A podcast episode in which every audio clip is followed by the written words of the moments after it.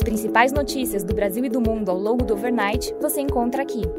Este é o Direto ao Ponto com Felipe Sichel, um podcast do Banco Modal.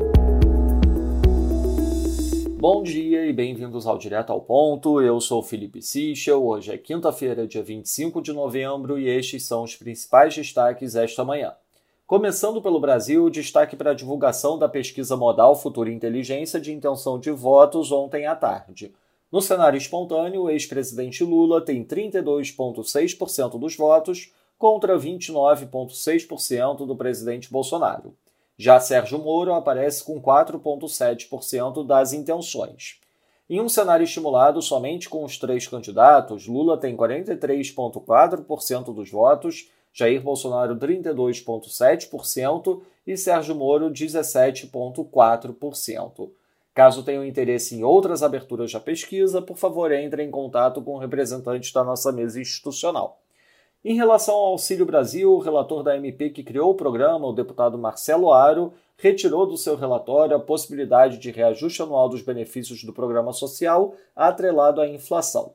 Sobre a PEC dos precatórios, a expectativa do governo é aprovar o projeto na Comissão de Constituição e Justiça na terça-feira e levá-lo ao plenário do Senado no mesmo dia. Para isso, o relator da PEC, senador Fernando Bezerra, terá que continuar negociando com as duas maiores bancadas, o MDB e o PSD, que insistem em novas mudanças no texto. Ele se reuniu ontem com senadores de ambos os partidos.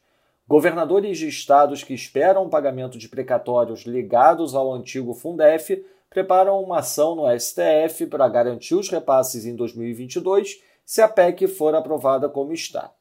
Em relação à filiação do presidente Bolsonaro, segundo a Folha, para filiar o presidente, Valdemar Costa Neto, presidente do PL, deixou costuras da eleição paulista nas mãos do mandatário e aceitou lançar Tarcísio de Freitas para o governo do estado. A expectativa no entorno do presidente é que Tarcísio dê uma resposta até o dia 30. Passando para o setor internacional, na Alemanha, o GFK Consumer Confidence de dezembro teve leitura de menos 1,6, abaixo do esperado menos 0,5.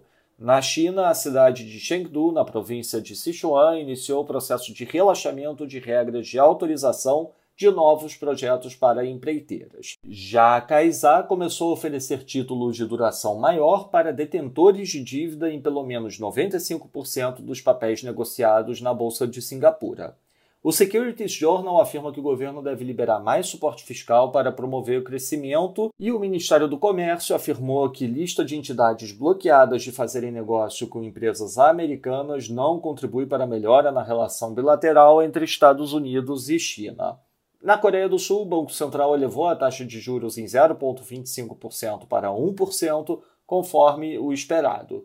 Já sobre o petróleo, o ministro do Iraque afirmou que a estratégia da OPEP tem obtido sucesso até agora, enquanto um representante dos Emirados Árabes indicou que o país não tem posição definida antes da reunião da semana que vem. Na agenda do dia, destaque para a divulgação do IPCA 15 aqui no Brasil, nossa expectativa de um avanço de 1,16%, ao longo da manhã, uma aparição da Lagarde e à tarde, a aparição do Bailey do Banco Central da Inglaterra. Nos mercados, o dólar index no momento enfraquecendo 0,19%, o peso mexicano opera flat, enquanto o rand sul-africano valoriza 0,40%.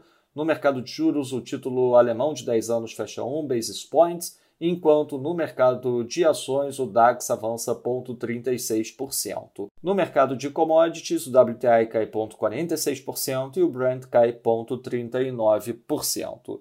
Essas foram as principais notícias do overnight. Um bom dia a todos. Até o nosso próximo podcast direto ao ponto do Banco Digital Modal Mais amanhã.